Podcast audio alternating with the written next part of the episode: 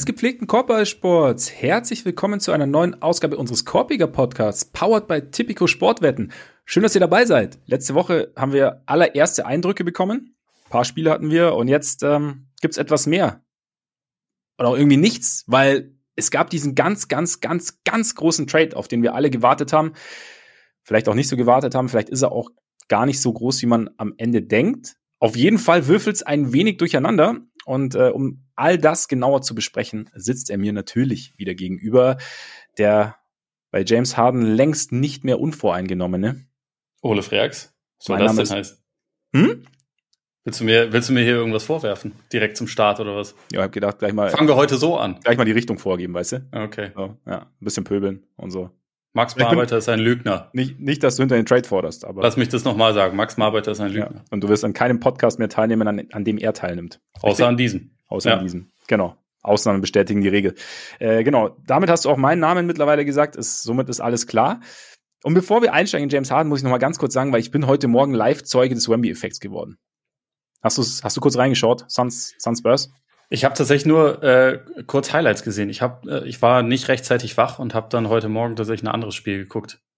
Ich habe kurz, ich habe die letzten Minuten halt gesehen, also nicht, dass ich äh, mir gedacht habe, auf 4 Uhr geil, ich stehe auf, aber äh, war ziemlich, war tatsächlich am Ende geil, weil ja, das Ende war natürlich total wild mit diesem, weiß nicht, was Keon Johnson da genau mit, mit Kevin Durant gemacht hat, der hat ihm einfach den Ball entrissen Kelden meinst du, ne? Ja. Kelden, Entschuldigung, Entschuldigung. Wo, wo, die, wo, wo der Vogelfrank sagt, das war ein böses Foul und Durant sagt, ja gut, ich muss den Ball aber halt festhalten.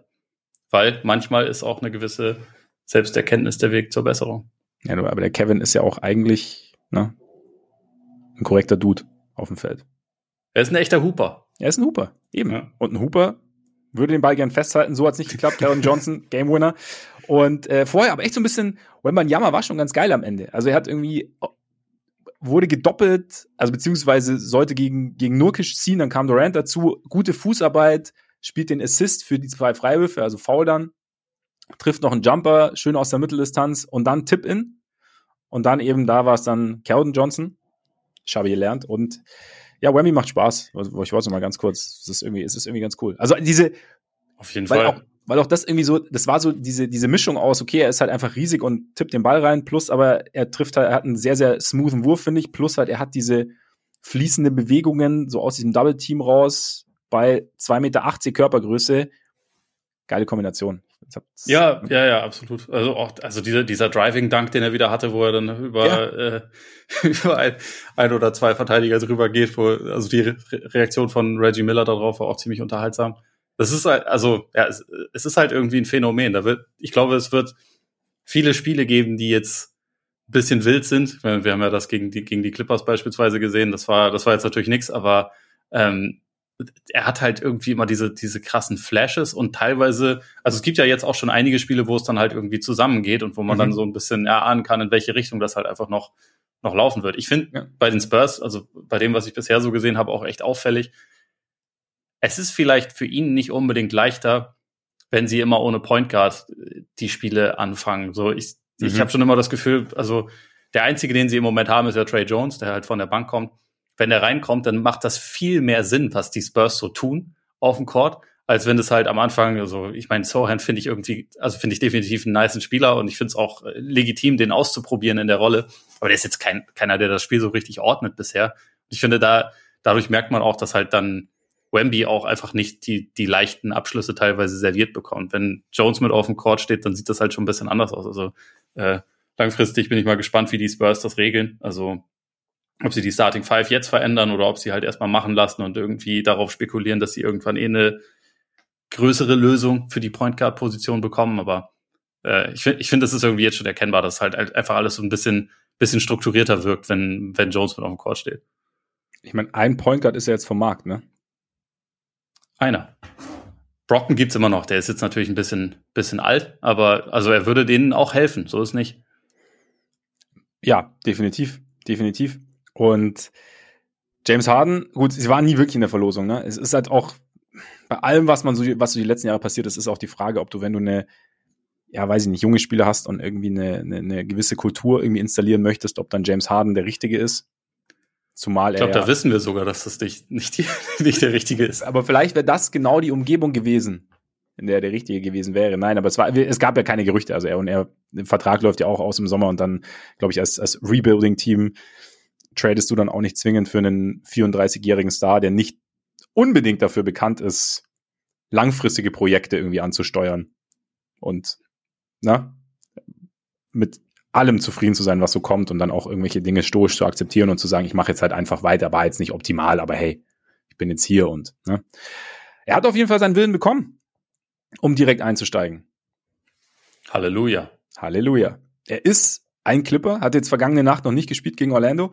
Und die Clippers haben auch ihren Willen bekommen. Terrence Mann ist auch weiterhin ein Clipper, spielt weiterhin in LA. Stattdessen bekommen sie noch dazu PJ Tucker und äh, Philipp Petrusev. Die Sixers bekommen Robert Covington, Nicola Batum, Marcus Morris, KJ Martin, den 2028er First Rounder, unprotected der Clippers, zwei Second Rounder, einen First Rounder über die Thunder, plus einen Pick Swap in der ersten Runde.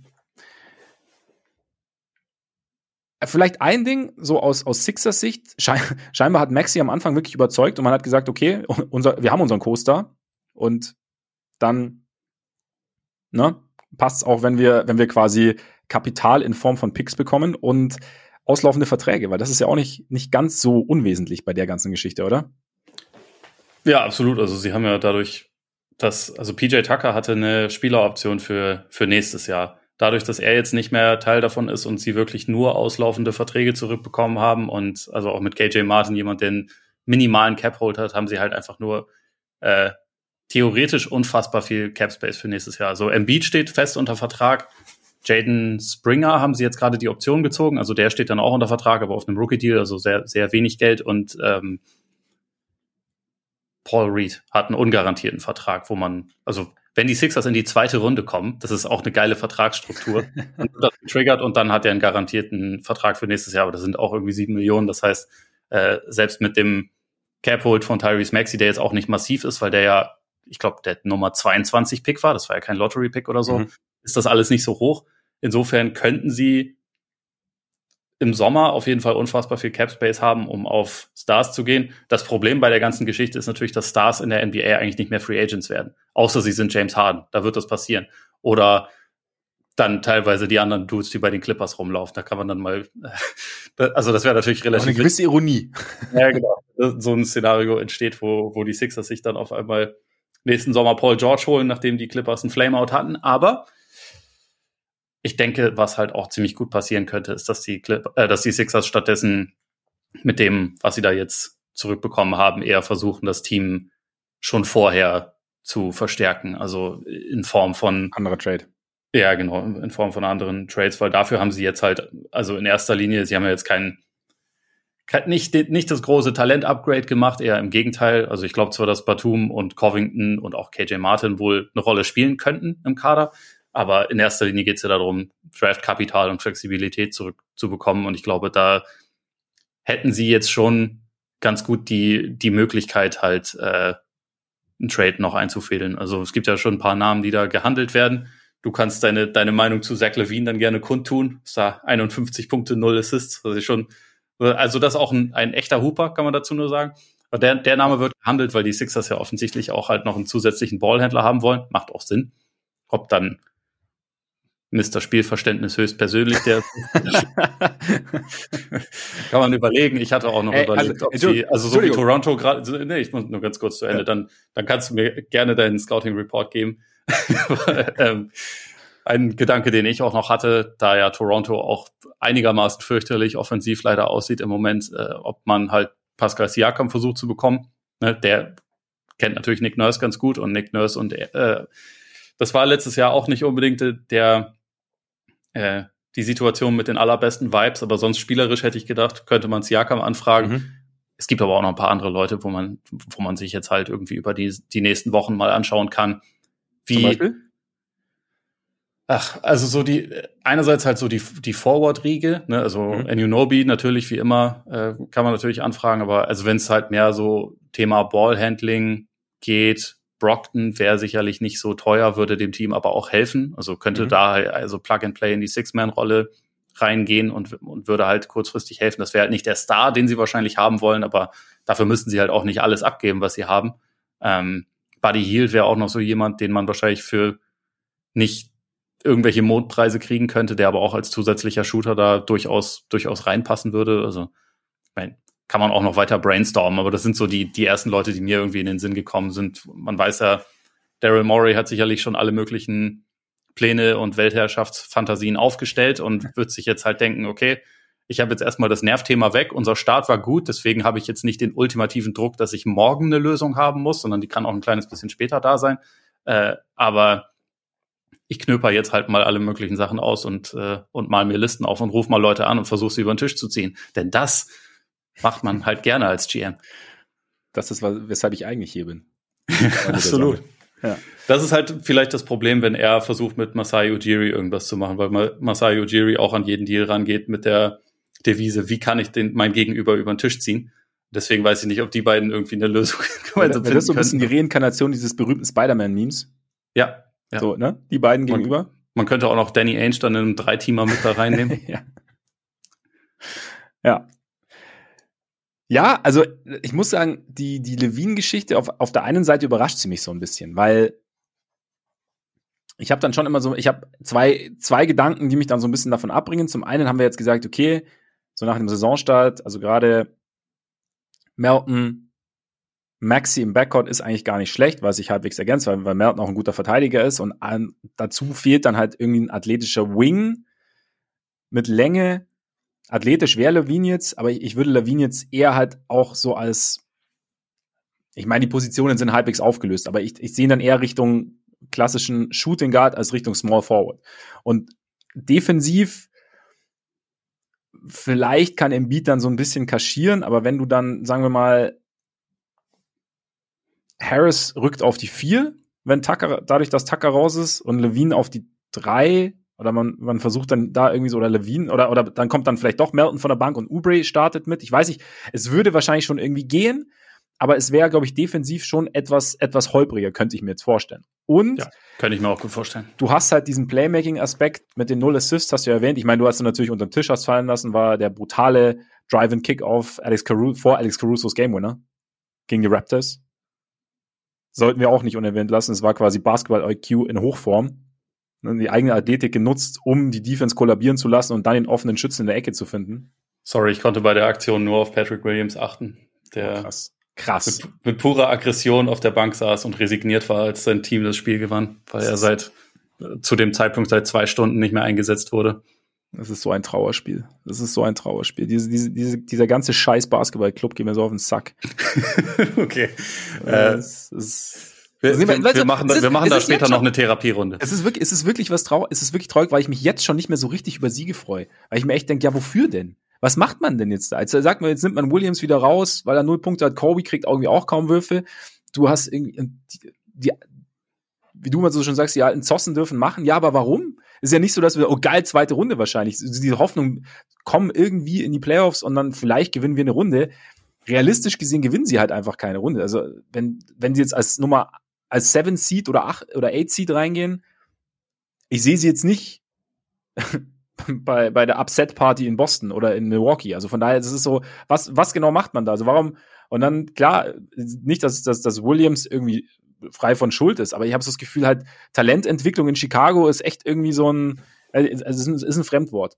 Das zählt halt einfach nicht. Nee, es zählt einfach nicht, aber nicht, weil du sagst, wir haben irgendwie, wir haben irgendwie Meisterschaftschancen. Also keine Ahnung, die Nuggets entwickeln ihre jungen Spieler besser und spielen irgendwie um Meisterschaften. Ich meine, Dalen Terry ist ja das nächste. Vor zwei, und was draftest du überhaupt? Wo draftest du, wenn dein, äh, der braucht erst mal fünf Jahre.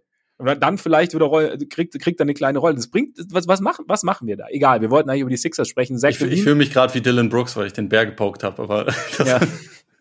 Das ist, ist keine Ahnung. Es stehen bei 2-2, aber du hast halt irgendwie so ein, so, so ein Ding wie gegen, wie gegen die Pistons, wo, ich meine, Pistons sind sicherlich besser dieses Jahr, aber wo halt Levine die Hälfte der Punkte macht und halt sowohl der Starting Point Guard als auch der Starting Power Forward halt keinen Punkt machen, aber halt auch nicht viele Würfe bekommen und halt dieses und Patrick Williams ist offensichtlich nicht der Typ, der sich der Würf, der sich Würfe Würfe an sich reißt. Das ist er offensichtlich nicht. Vielleicht versucht man dann irgendwie mal einen anderen Ansatz. Vielleicht und dieses jetzt sitzt ihm halt wieder ein Veteran im Rücken mit Torrey Craig, der halt irgendwie Energie bringt, oh geil. Ähm, nichts gegen Torrey Craig, aber es ist halt irgendwie offensichtlich ist er nicht der Typ, der in diesem Umfeld irgendwie aus seinem Kokon rauskommt. So, okay, vielleicht kommt er in keinem Umfeld aus seinem Kokon raus, dann ist es so. Aber es ist halt drei Jahre lang das Gleiche zu versuchen und dann zu sagen, ja, funktioniert immer noch nicht, weiß ich nicht. Wie gesagt, sie sehen im Training und es ist, und Williams spielt ja bis jetzt auch nicht wahnsinnig gut, muss man ja sagen. Also, aber es ist halt, ich habe so das Gefühl, ich sehe das Gleiche wie vor zwei Jahren oder vor einem Jahr, weil vor zwei Jahren war er dann verletzt, aber nee, vor drei Jahren war er verletzt. Ist egal. Auf jeden Fall, ich sehe, und wo, wo, wo ist der neue Ansatz? Also spielerisch versuchen sie mehr zum Korb zu kommen und so. Aber was ich sagen wollte, wir haben ja darüber gesprochen, dass Tyrese Maxi, gute Überleitung, ne? dass Tyrese Maxi grundsätzlich, also er ist nicht der, derselbe Playmaker, wie es Harden ist, aber dass er so in den ersten Spielen schon gezeigt hat, dass er auch halt, ne, gewisse, gewisse Fähigkeiten hat, was, was auch das angeht, andere, andere einzusetzen. Wenn du halt mit Levine einen reinnimmst, ich weiß, ich möchte, sagst du, okay, das reicht uns und auch so wie die Sixers jetzt spielen, mit, mit, wurde auch schon thematisiert, mit mehr Handoffs, weniger Pick and Roll, so ein bisschen, bisschen fließender sozusagen, dass auch, dass man auch Embiid in bessere Passsituationen sozusagen bringt. Genügt es uns dann, wenn wir einfach einen, einen richtig guten Scorer noch an der Seite haben von Maxi, von Embiid, jemanden, der auch die Defense natürlich in die Breite ziehen kann, was Embiid wiederum hilft, was auch Maxi hilft beim Drive, der Offball sehr, sehr gut ist. Also muss bei allem, was man Levine ja sagt, er ist ein sehr, sehr guter Catch-and-Shoot-Schütze, kann man das so sagen? Ja. Ähm, Catch-and-Shooter kannst du auch sagen. Catch-and-Shooter, ja genau, ich ja, genau. Er ist sehr gut aus dem Catch-and-Shoot, was wiederum ein Reim ist, was auch sehr gut ist. ist auch klasse. Gerade jetzt, wo die neuen Pumuckel-Folgen rauskommen, habe ich letztens gesehen. Okay. Weil ich bin, die, der Saisonstart verwirrt mich etwas. Aber. Ich merke das. Es wäre grundsätzlich, glaube ich, ja, es, ich weiß nicht, ob dann Playmaking fit, er könnte schon irgendwie Sinn ergeben, aber irgendwie denke ich, weiß ich nicht, ob ob ob es jetzt derjenige ist, den die Sixers der jetzt den ganz großen Schritt erlaubt den Sixers. Vielleicht wäre es aber auch endlich mal die Rolle, die auf ihn passt, nämlich 2B und nicht 1B. Weißt du, ja. was ich meine?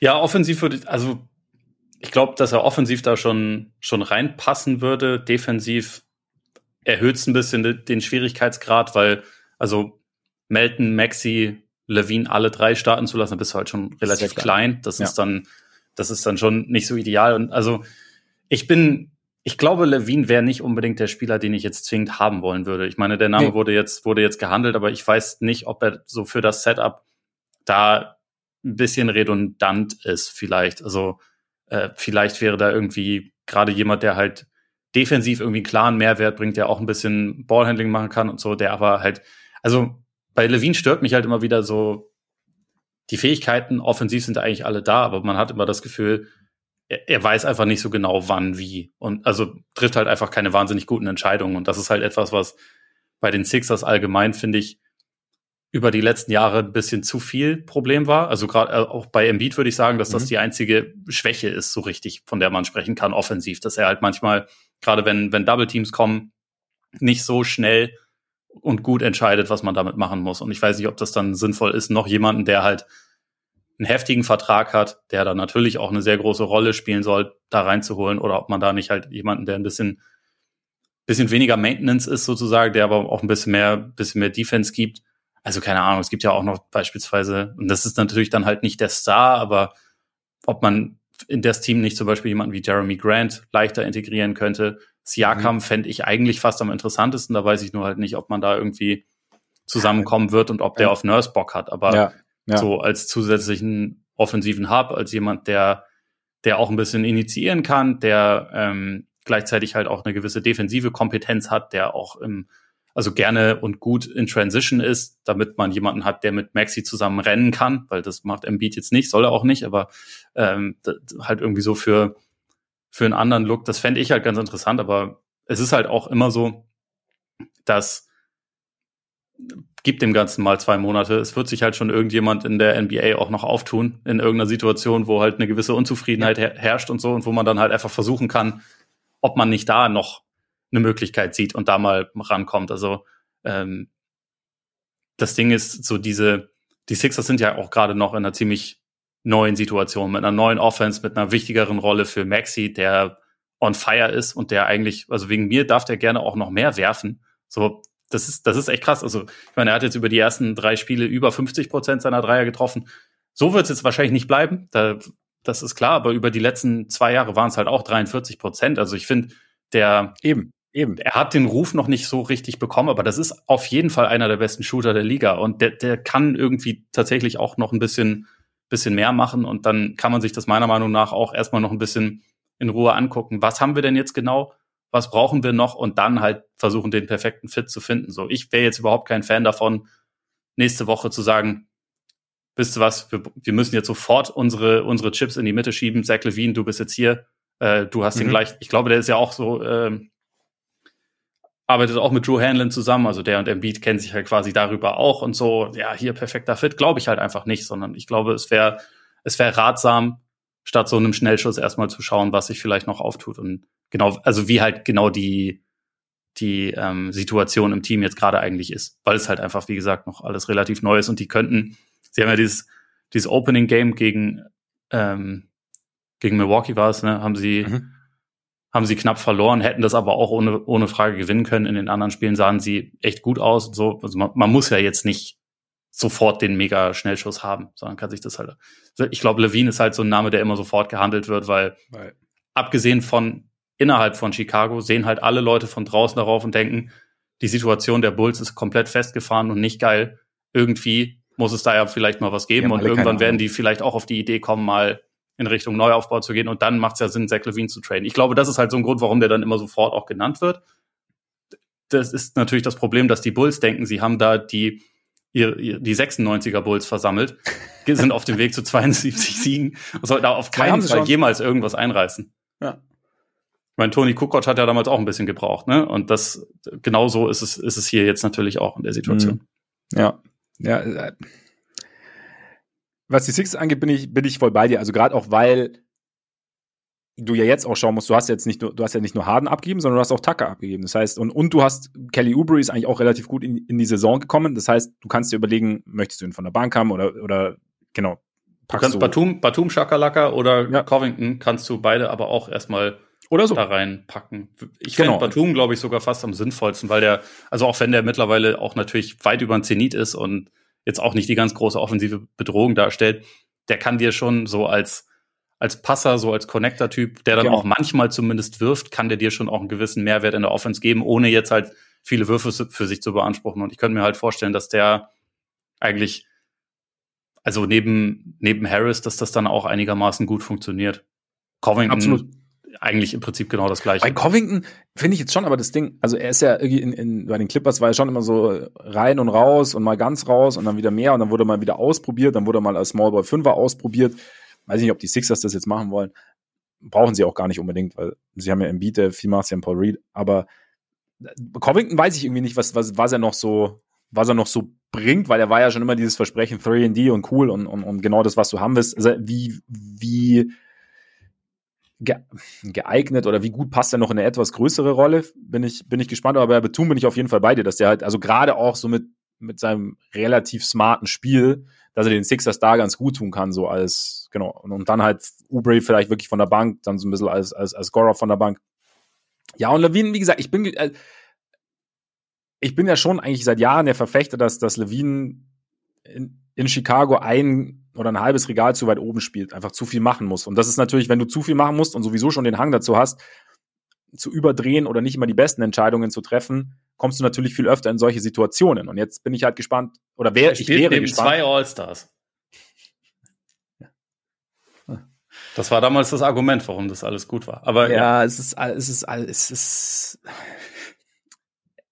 Ich will nur sagen, wenn er jetzt neben Maxi, neben Embiid spielen würde, die offensiv klar über ihm stehen und er halt auch von einem Coach dann gesagt, also halt klarer eine Rolle zugeteilt bekommt, dann heißt es nicht, dass er nur noch geschickte Entscheidungen trifft, aber dass vielleicht seine Stärken mehr zur Geltung kommen und seine Schwächen etwas kaschiert würden.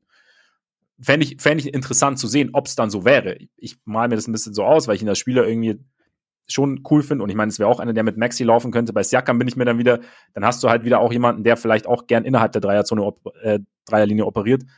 Und hast dann vielleicht wieder weniger Platz für Embiid. Wie gesagt, Levine würde Platz schaffen für, für Embiid. Vielleicht reicht's auch, wenn du, klar, Betum ist irgendwie auch nicht mehr der Jüngste, aber wenn Betum dann als smarter Spieler offensiv noch auf dem Feld ist, weiß nicht, ob du Betum dann in den Trade integrieren müsstest, wäre natürlich das nächste, aber so, ne? Ja. Ist interessant. Ich finde es auf jeden Fall ganz gut. Also was halt die, die Sixers dadurch auch erreicht haben, ist, dass dieses echt ultra nervige Thema einfach jetzt erstmal weg ist. Und das ist ja für, für Philly über die letzten Jahre schon, da war ja immer irgendein Drama, immer irgendein Scheiß los. Es kann natürlich passieren, dass das in den nächsten paar Tagen, dass da was Neues aufploppt. Vielleicht sagt Maxi, die haben mir keinen Vertrag gegeben. Wisst ihr was? Ihr könnt mich mal. Aber das glaube ich nicht. Ich will unbedingt, ich will unbedingt nach Chicago.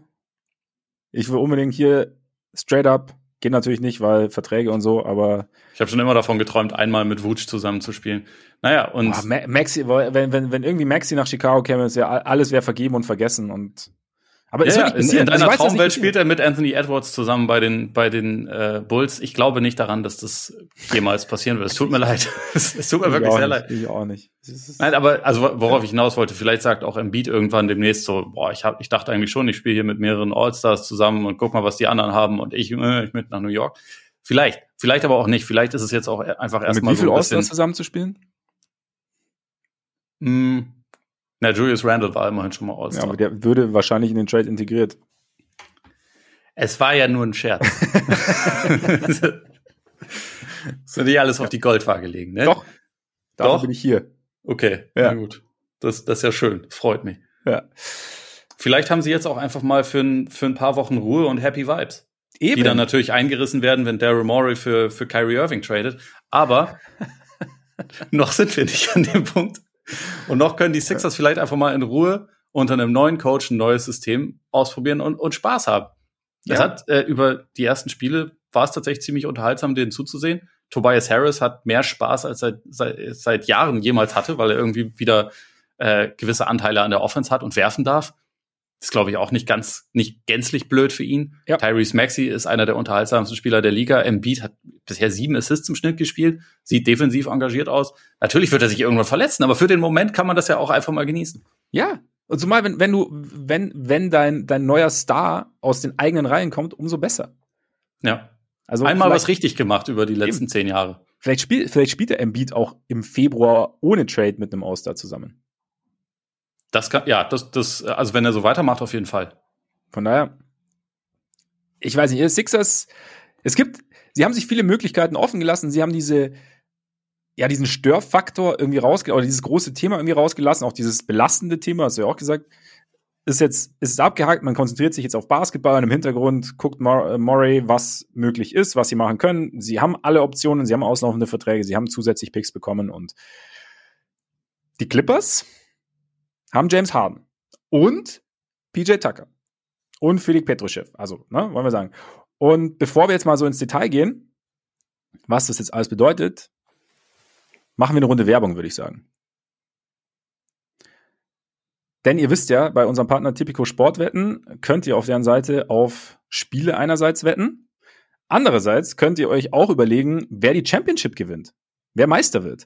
Und das ist natürlich jetzt, nachdem die Clippers jetzt den dritten Star, Superstar, wie immer man es nennen mag, in ihren Reihen haben, ist es natürlich ganz interessant, sich anzuschauen, was die Buchmacher denn so davon halten. Und momentan, Ole, ist es eine Zwölferquote auf eine Meisterschaft der Clippers, was die Clippers an Position 5 katapultiert.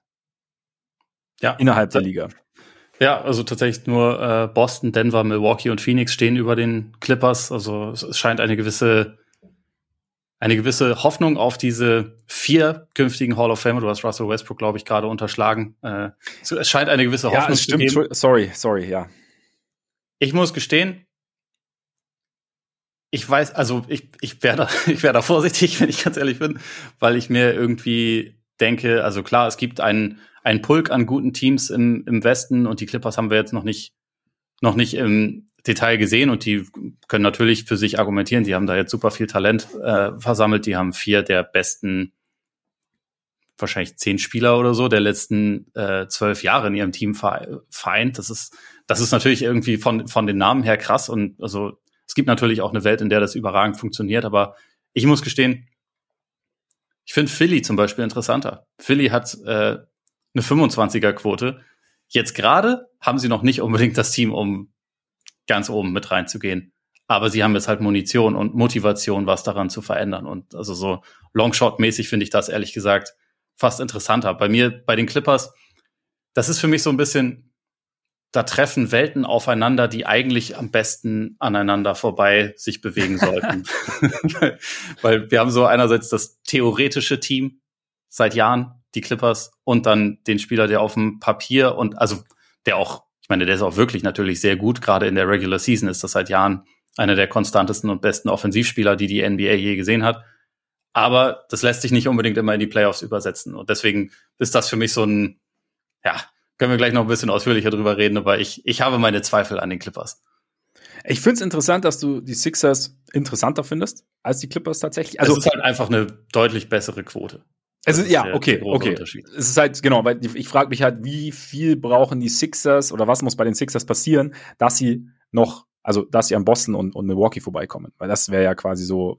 Also Milwaukee stinkt bisher, kann man nicht anders sagen. Ja, aber Milwaukee sehe ich halt so auf lange. Ja gut, aber wenn du sagst, ja, ja okay. Ja, es, ist, es, es, es gibt eine Welt, in der du sagst, ein dynamischer Maxi und ein sehr guter Embiid ist nicht zwingend schlechter als ein eiskalter Dame und immer noch sehr guter Dame, der zwar auch schon ein Sechs-Punkte-Spiel hatte.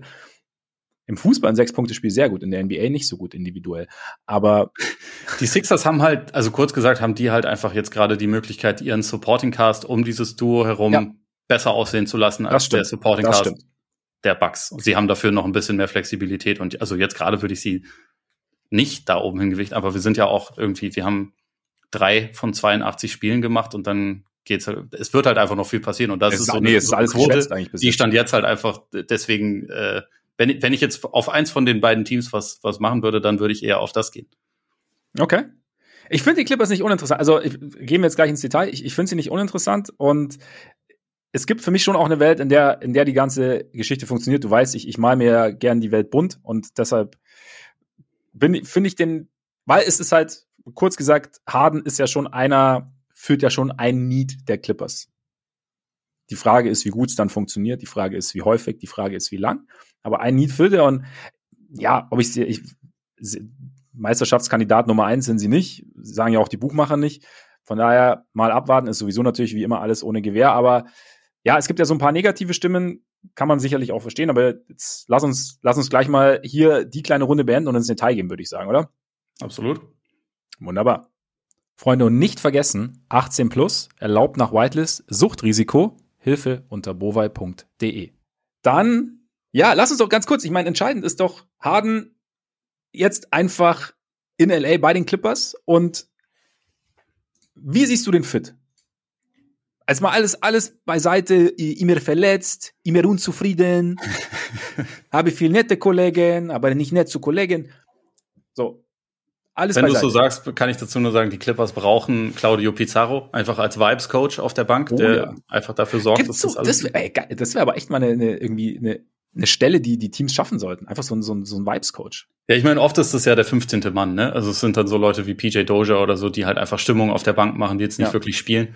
Aber ja. wenn du so eine, so eine Eminenz, wie Theo Pinson Claudio Pizarro auch mit, mit dieser Tragweite, wie bitte? Theo, Theo ja, genau, Pinson, Theo ganz große ja, Rolle. Den meinte ich auch. Ich habe mich gerade versprochen. Ach so. Aber Theo Pinson war, Pinson war es, gab, es gab über, es gab über die Jahrzehnte ja schon viele Leute, die diese Rolle sehr gut ausgefüllt haben. Ich meine, Udonis Haslam hat sie über ein Jahrzehnt ausgefüllt, der halt nicht für positive Vibes, sondern ich, ich hau dich, wenn du dich nicht anstrengst. Aber das die, die positiven Vibes, Heat Culture, Heat Culture Style. Ja, genau. Ja. Sagen wir einfach mal die Vibes, ob sie jetzt positiv oder negativ waren. egal. Aber jedes Team braucht so jemanden und die Clippers ja. haben halt Bones Highland. Das ist nicht für die Vibes und die, ne, die Stars. Gucken wir mal. Aber so im Ernst, der sportliche Fit. Ich glaube, also, was man natürlich sagen muss, James Harden als Passer erfüllt ein Need. Also, wie du schon, wie du schon gerade auch gesagt hast, der wird Leuten wie, wie Kawhi, wie, wie George und auch Subat, glaube ich. Also das ist auch jemand, der absolut davon profitieren kann. Der profitiert ja im Moment auch schon von Westbrook.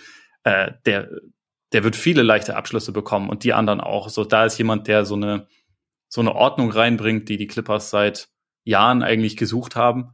Das kann der auf jeden Fall machen. Und ich glaube auch, dass er also so was die Regular Season angeht, mache ich mir sowieso keinen ganz großen Kopf, ne? Weil es nimmt halt einfach ein bisschen Verantwortung und Druck von von gerade Kawhi und PG, dass die jetzt irgendwie immer spielen müssen, das Team immer tragen müssen. Da haben wir jetzt irgendwie über die letzten Jahre ja einige Erkenntnisse gesammelt, dass das vielleicht nicht unbedingt die beste Idee ist, wenn die sich verausgaben, bevor die Playoffs anfangen.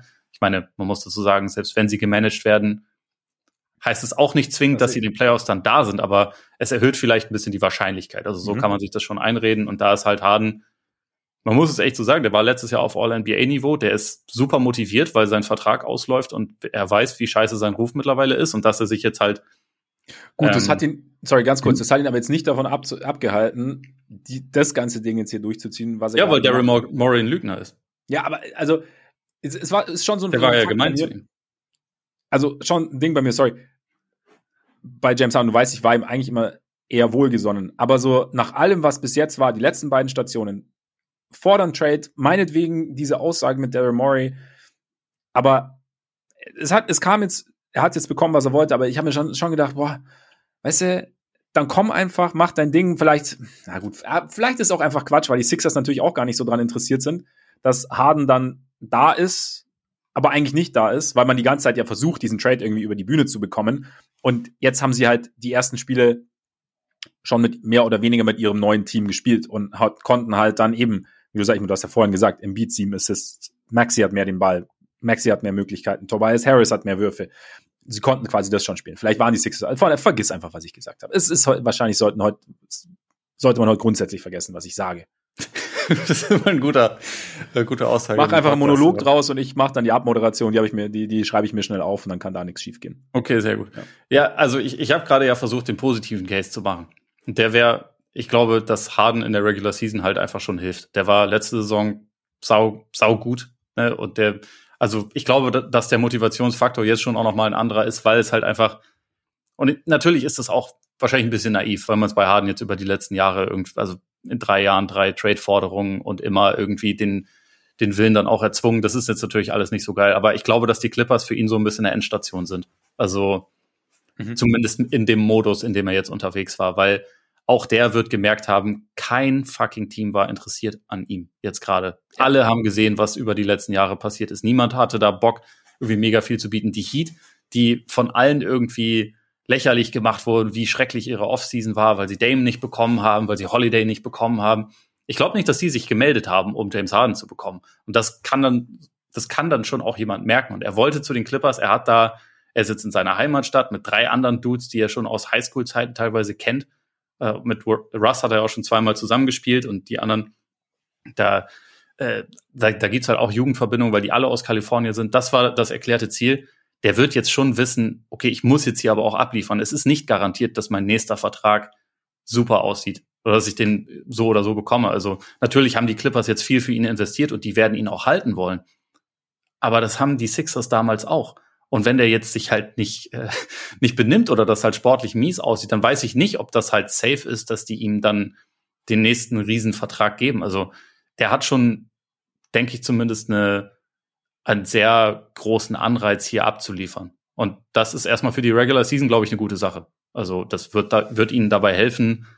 Das war ja auch ein erklärtes Ziel der Clippers, nachdem sie schon vier Jahre zusammenspielen, äh, dass sie jetzt mal damit anfangen könnten, die Regular Season ernst zu nehmen, damit man halt mit einer mit einer guten Bilanz und auch einer guten Ausgangslage in die Playoffs geht. Ich glaube, dabei hilft Harden, ohne Zweifel. Also da, da bin ich mir eigentlich ziemlich sicher sogar. Wo ich halt dann aber immer wieder lande, ist so eine Playoff-Situation und ein, ein enges Spiel.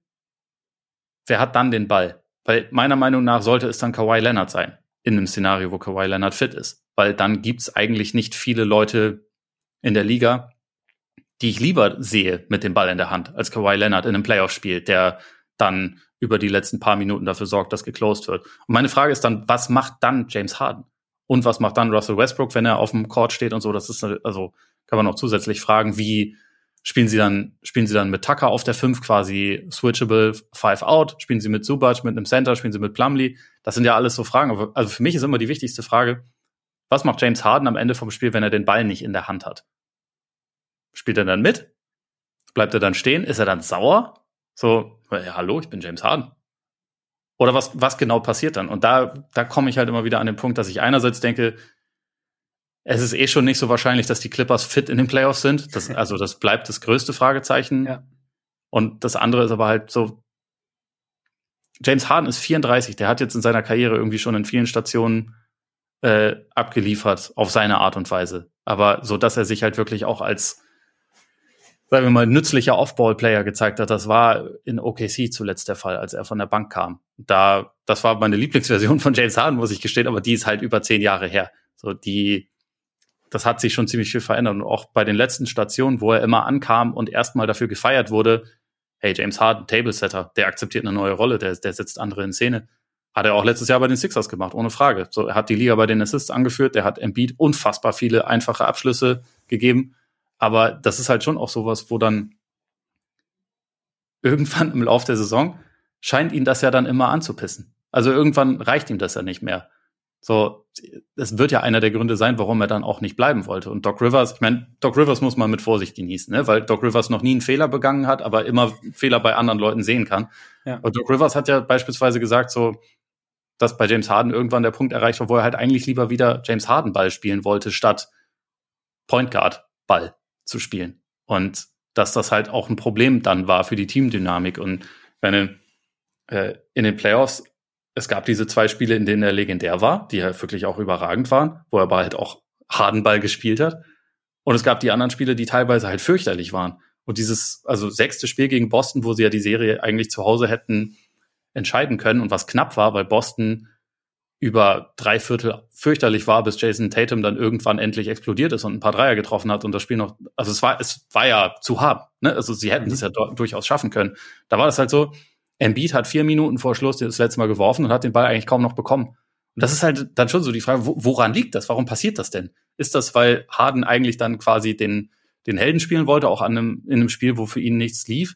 Ist das, liegt es an Embiid? Das sind ja alles Fragen, die man sich irgendwie stellen muss. Und bei Harden ist es halt einfach das Problem, es waren jetzt halt einfach dann schon verdammt viele Stationen. Ich weiß nicht, wie bereit er dann dafür ist zu sagen, Kawhi, du machst das, ich betätige mich als Screener. Ich bewege mich jetzt hier und dorthin, um als Catch-and-Shooter irgendeine Gefahr auszustrahlen, was ja eine Art von Wurf ist, die er einfach nicht gerne nimmt, weil er lieber vorher dribbelt. Er hat zwar letztes Jahr so sein, sein Volumen, was das angeht, ein bisschen nach oben geschraubt. Also er hat öfter mal aus diesen Aktionen geworfen, aber eigentlich ist das halt immer noch nicht sein Ding.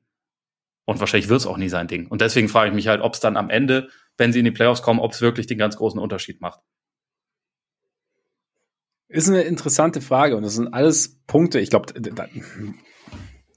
die, die du dir als Clippers auch ganz genau überlegen musst. Und das sind wahrscheinlich auch Dinge, ja, wie du sagst, man hat es jetzt schon so oft gesehen und man hat halt eben auch schon Situationen gehabt, in denen, jetzt gerade bei den Sixers, in denen er eigentlich klar die Nummer zwei hätte sein müssen, beziehungsweise klar seine Rolle hätte haben müssen, gerade in den Playoffs, gerade in einem entscheidenden Spiel und dann hat es nicht funktioniert. Ich frage mich halt, ob es jetzt in einem Szenario wie bei den Clippers, ob es dann vielleicht nochmal, weil jetzt hat er nicht in Anführungszeichen nur Embiid und Maxi so als so ein bisschen noch nicht ganz auf Star-Level, sondern er hat jetzt halt Leonard, ich meine, du hast gesagt, du wirst den Ball in, in seinen Händen sehen. Absolut verständlich, weil er wahrscheinlich ja, einer der besten Playoff-Spieler ist, wenn er fit ist, der letzten Jahre. Vielleicht ja, mit, wenn er fit ist, ist er vielleicht der Beste. Der Beste, genau. Also weil es halt einfach, weil, weil er dann einfach halt eine Maschine ist. Und dass dann bei Harden so ein bisschen diese, weil Embiid, man kann, wenn man sagen will, wenn man irgendwie eine Erklärung finden will, nicht, dass Harden jetzt in den Playoffs wahnsinnig performt hat, aber Embiid ist ja ein Kritikpunkt auch immer wieder so, hm, in den Playoffs, klar, er ist nie ganz fit, aber irgendwie ist es dann auch, funktioniert es auch nicht mal zu 100 Prozent. Bei Lennart hast du zig Belege, wo du sagst, gib ihm den Ball und es passiert etwas Gutes.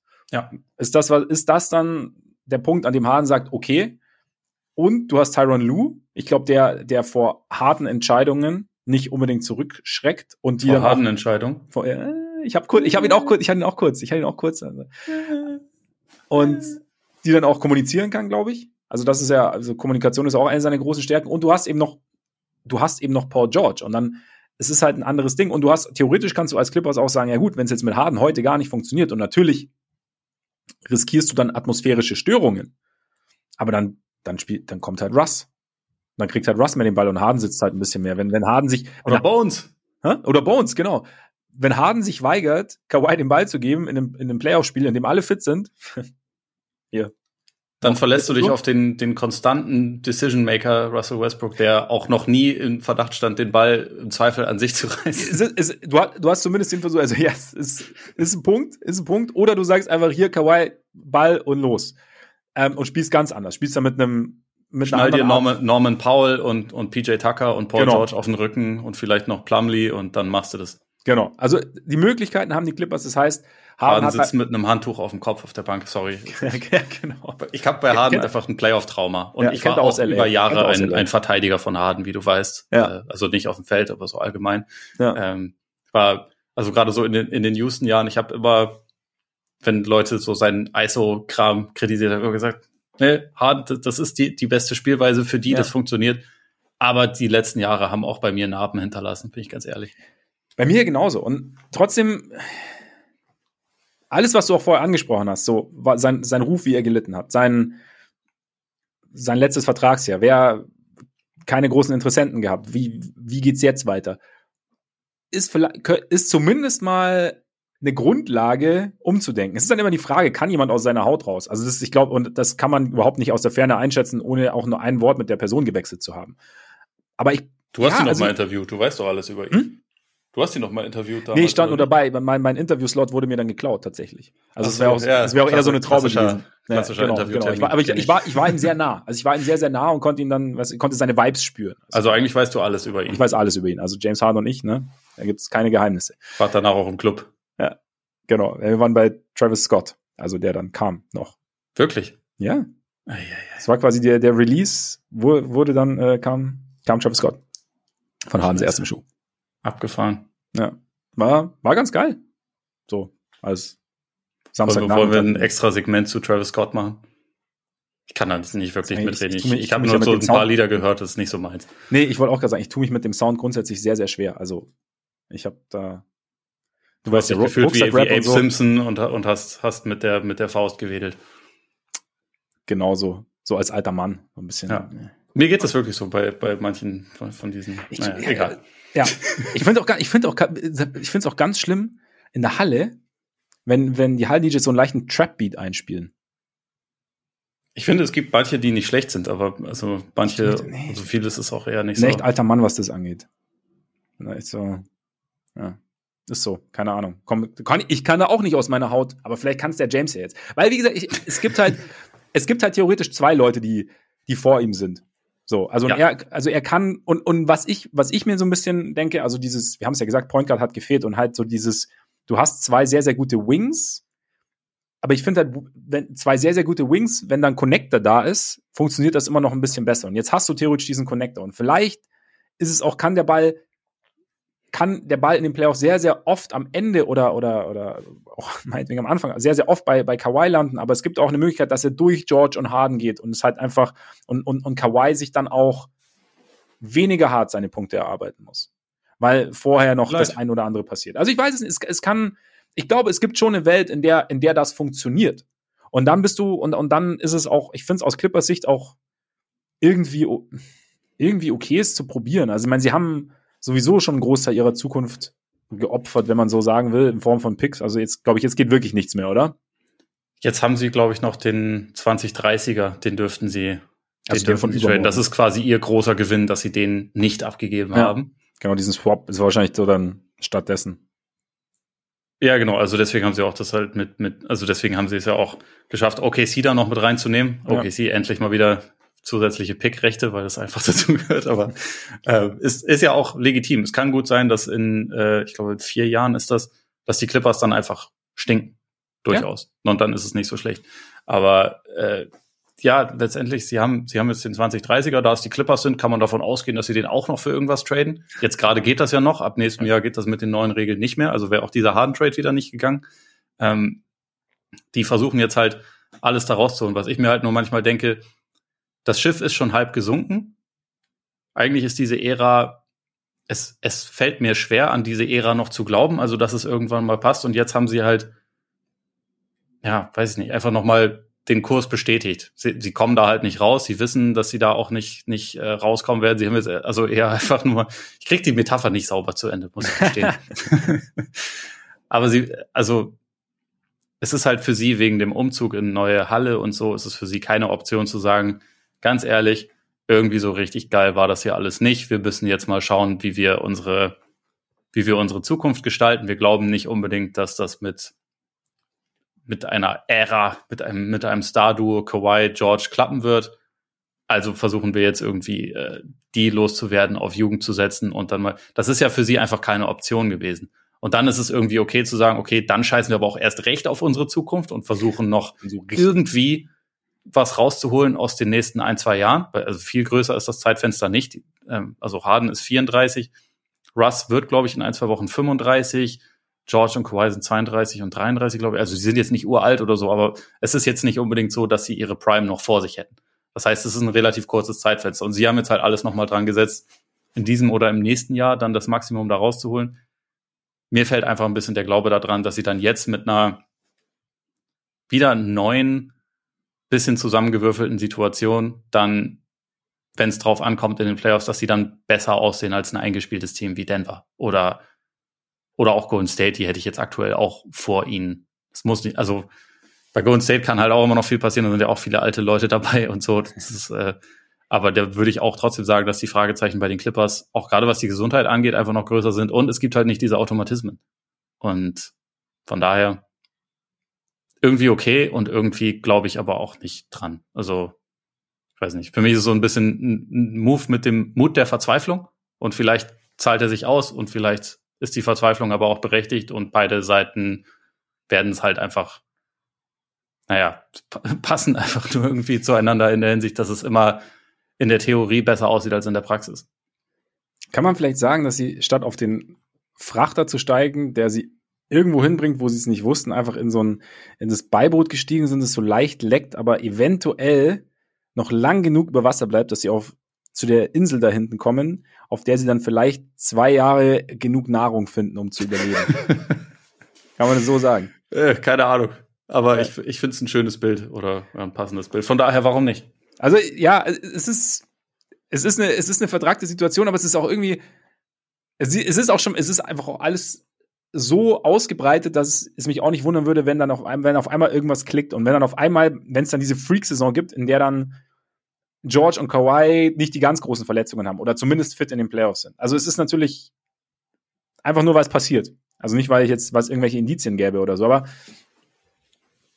es ist, es ist spannend und wie gesagt, dass das Tucker noch, noch dazu kommt, auch nicht mehr der Jüngste, aber zumindest jemand, der ihnen noch zusätzliche Flexibilität gibt, der ihnen die Für den gibt. braucht man auch keinen extra Ball. Für den brauchst du auch extra nicht haben. Genau, genau. Der wird da, aber ja, also so für, für, für einen Smallball-Look ist es tatsächlich nicht schlecht ihn noch zusätzlich zu haben, weil, also wenn Harden defensiv irgendwo funktioniert, dann halt in der Switching-Defense in der Regel. Ja. Und das kann man mit äh, Tucker auf der 5 besser spielen als jetzt mit, mit Subac oder so. Ja. Den du ja. aber genau wie Plumlee natürlich auch brauchst, wenn es dann gegen Denver geht. Ja. Wahrscheinlich. Wobei, also ich meine, letztes Jahr hat, gab es ja dieses Spiel zwischen Denver und den, und den Sixers in Philly, wo Tucker, Tucker Jokic verteidigt hat und auch einen richtig guten Job dabei gemacht hat, aber da war auch noch Embiid als Roma dann dabei. Das wäre wär jetzt hier nicht der Fall. Also von daher, mal gucken, wie, ob sich das dann irgendwie bestätigen lassen würde. Aber ich finde es auf jeden Fall aus Clippers Perspektive, wo ja Geld sowieso scheißegal ist, wenn man ganz ehrlich ist, ist das absolut legitim, sich auch noch Tucker mit reinzuholen, der in den Playoffs ja durchaus eine Rolle spielen kann. Ja. Wird interessant.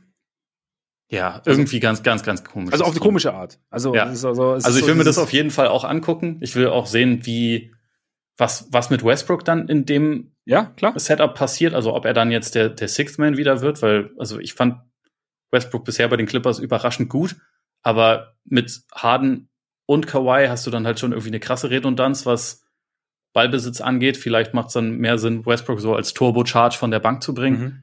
Andererseits ist das dann halt auch wieder so ein bisschen eine Ego-Frage, wie geil der das findet, aber vielleicht ist es auch kein Problem. Also ich, ich werde es mir auch angucken, ich bin gespannt drauf. Ich glaube nur irgendwie Spaß so. Dabei haben. Doch, vielleicht schon. nee, ich kann, ich kann mir schon vorstellen, dass das auch unterhaltsam wird. Und ich meine, die Clippers sind ja auch gut gestartet. Paul George sieht exzellent aus, also sieht sehr gesund aus ja. für die nächsten vier Tage. Aber ähm, ich, ich habe halt einfach Boah, nur wenn, meine. Wenn er sich wirklich verletzt in vier Tagen, kriegst du einen Anruf äh, von Mr. Baumer und dann kann sein. Also, Videocall mit hochrotem Kopf. Für, dann ich, wir werden schon eine Lösung finden. Kann ich da nur sagen. Der, der kann sich jederzeit melden. Ja. Denn wie gesagt, Geld spielt keine Rolle. Ähm, worauf wollte ich hinaus? Ja, ich glaube, bei mir sind es einfach nur im Kopf für so, wenn es dann um Playoff geht und wer wird Meister und das ist halt das, worum es für die Clippers geht. Mhm. Das ist wichtiger als alles andere. dann sind da für mich zu viele Variablen und zu viele Themen, wo ich denke, eigentlich passt das nicht so gut zusammen. Aber vielleicht, also man, man ja, kann ja auch falsch liegen. Ja. Ist ja auch. Äh ja, vielleicht, vielleicht oder vielleicht. Ich meine, es gibt, es gibt ja auch die Punkte, bei denen du sagst, vielleicht funktioniert es und vielleicht überwiegt das dann am Ende. Und, und sie haben sich, ich glaube, ich glaube, sie haben ihre Chancen schon erhöht. Ich glaube immer noch, dass es bessere Teams gibt. Stand jetzt. Und was dann, was dann passiert, wenn die Playoffs beginnen, wenn die zweite Runde beginnt, Conference Finals beginnen, weiß man ja nicht, wer fit ist, wer wie fit durch die Saison gekommen ist und so. Also ich hoffe natürlich jeder, weil das wäre der Optimalfall. Aber ja, wer weiß, wie sie sich einspielen. Also Statline von, von Harden bei den Clippers über die Saison, was meinst du? Hm? Nochmal? Statline von Harden bei den Clippers so über die Saison. 18, 11 und 6. Nicht schlecht. Ja, ich hatte auch 1911 oder 1912 oder sowas ja. gedacht. Ich glaube, er wird die Liga wieder bei den Assists anführen, einfach auch. um einen Punkt zu machen. Ja, ja genau. Um, um dann in den Playoffs einfach nur noch zu werfen. Absolut. Ich habe doch gezeigt, apropos, dass ich passen kann. Apropos, das bringt uns zu unserem nächsten Thema. Okay. Luca. Ist ganz gut drauf. Ja, der darf auch werfen. Aber es ist schon, also, nee, kein Aber. Mavs Ball ist aber schon auch interessant, ne? Oder Luca Ball. Ja. Es, es sieht gut aus, wenn, wenn die Würfe reinfallen und man gegen nicht so starke Gegner spielt, teilweise. Und wenn dann auch Grant Williams, das Licht ist angegangen, der nimmt jetzt halt immer, wenn er eine Chance dazu hat, nimmt er halt einen offenen Dreier. Das finde ich mhm. gut. Das hätte er in Boston auch gerne machen können, weil er durchaus werfen kann. Äh, aber ja, Mavs bisher sieht's ganz gut aus. Ich weiß aber noch nicht so richtig, was ich daraus machen soll, weil wenn ich mir dann Spiele von denen angucke, dann ist es bisher halt schon, okay, Luca macht halt die ganze Zeit irgendeinen geilen Scheiß. es ist aber auch alles wirklich sehr davon abhängig, was Luca halt für einen geilen Scheiß macht. Sie spielen ja nicht anders als vorher so richtig. Also ich mag die Komponente mit Lively ganz gerne teilweise so als mhm. zusätzlichen noch athletischen Dive-Man, der ein bisschen größer ist als Dwight Powell. Ansonsten ist das ja durchaus ähnlich, was er da so macht. Ähm, und Leute treffen Würfe, aber äh, es hängt halt nach wie vor schon natürlich sehr am, am Tropf von von Luca. Ich meine, was ich mir heute Morgen jetzt angeguckt habe, war das Spiel gegen Memphis. Da war dann natürlich auch Kyrie nicht dabei. Das verstärkt diesen Eindruck natürlich ja. dann auch nochmal, weil dann halt der zusätzliche Scorer-Ballhändler-Typ fehlt. Ich meine, Josh Green hat ein gutes Spiel gemacht, aber das ist jetzt natürlich nicht so die Scoring-Bedrohung. Aber Derek ja, Jones Jr., hallo. Derek Jones Jr., äh, Airplane-Mode, krass abgegangen in dem Spiel. Das wird sich sicherlich bestätigen, dass er vier von sechs Dreiern trifft in, in jedem Spiel Absolut. ab jetzt. Aber ja, sah wunderbar aus. Aber also, nach den letzten Jahren. Wie, wie viel Stock von den Mavs kaufst du jetzt nach dem 3-0-Start? Alles, alles, was da ist. Nein, ich, ich muss ja sagen, ich habe bei mir ist immer so ein bisschen Amnesie dann. Ich weiß, ich kann mich da nicht immer genau erinnern, wie es letztes Jahr war. Also ich weiß schon, dass da Luca sehr viel den Ball hatte. Also so viel weiß ich noch. Aber wie es dann aussieht. Ich habe manchmal, ich war jetzt auch zum Beispiel gegen Memphis. Das ist schon so das Ding ist, es ist nicht immer nach gegnerischem Korb oder eigenem Rebound so okay ganz Ball ganz schnell zu Luca, sondern es ist schon so, okay, wer ist, wer der möglichen Ballhändler, also auch mal Tim Hardaway Jr. oder eben Josh Green hast du ja angesprochen, manchmal auch Derek Jones Jr., ist in der Nähe, kriegt den Ball und bringt ihn dann ein bisschen schneller nach vorne und dann kommt der Ball dann schon natürlich irgendwie zu Luca. Also es ist jetzt nicht so, dass Luca dann irgendwie ähm, Off-Ball-Cuts läuft und Screens stellt, aber also dass dieses, dass das, das Ganze so ein bisschen beschleunigt. Also wie gesagt, ich habe es jetzt nicht mehr mhm. genau im Kopf, ob sie das letztes Jahr auch gemacht haben. Und ja, dann ist es schon viel Luca. Ich fand aber auch so dieses, sie haben so diese, diese Geschichte. Ich finde, es spielt sich wahnsinnig viel obenrum um die Birne ab, auch wenn Luca auf der Bank sitzt. Also es ist ganz viel so Hand-off-Screens oder dann halt so, so, auch, aber auch zwischen Freiwurflinie und Dreierlinie. Dann da so ein paar, paar Off-Ball-Screen-Actions und Cuts und dann wird halt schnell irgendwie da versucht und dann vielleicht mal Downhill oder halt ein Wurf dann irgendwie da genommen. Und ich habe so, weshalb man vielleicht sagen könnte, dass man Stock kaufen will, ist, dass ich dass, dass für mich der Eindruck entsteht, dass sie, dass sie replizierbaren Basketball spielen. Also klar, Luca ist natürlich so ein bisschen, das sind natürlich die Ausschläge, weil das, was er macht, halt verrückte Sachen sind.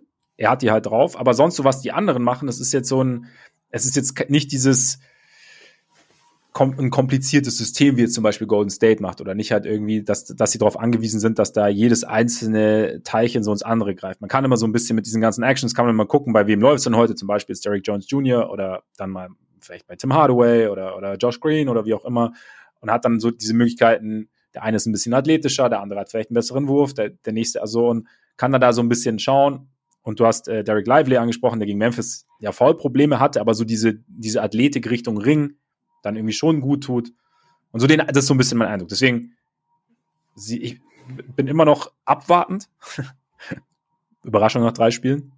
Ähm, aber wenn, wenn Luca fit bleibt und wenn sie so dieses, und, und du hast Grant Williams angesprochen, also ich glaube, er tut da, der tut da schon auch ganz gut, halt auch so, um, um breit zu machen, so die Art und Weise, wie er gerade spielt.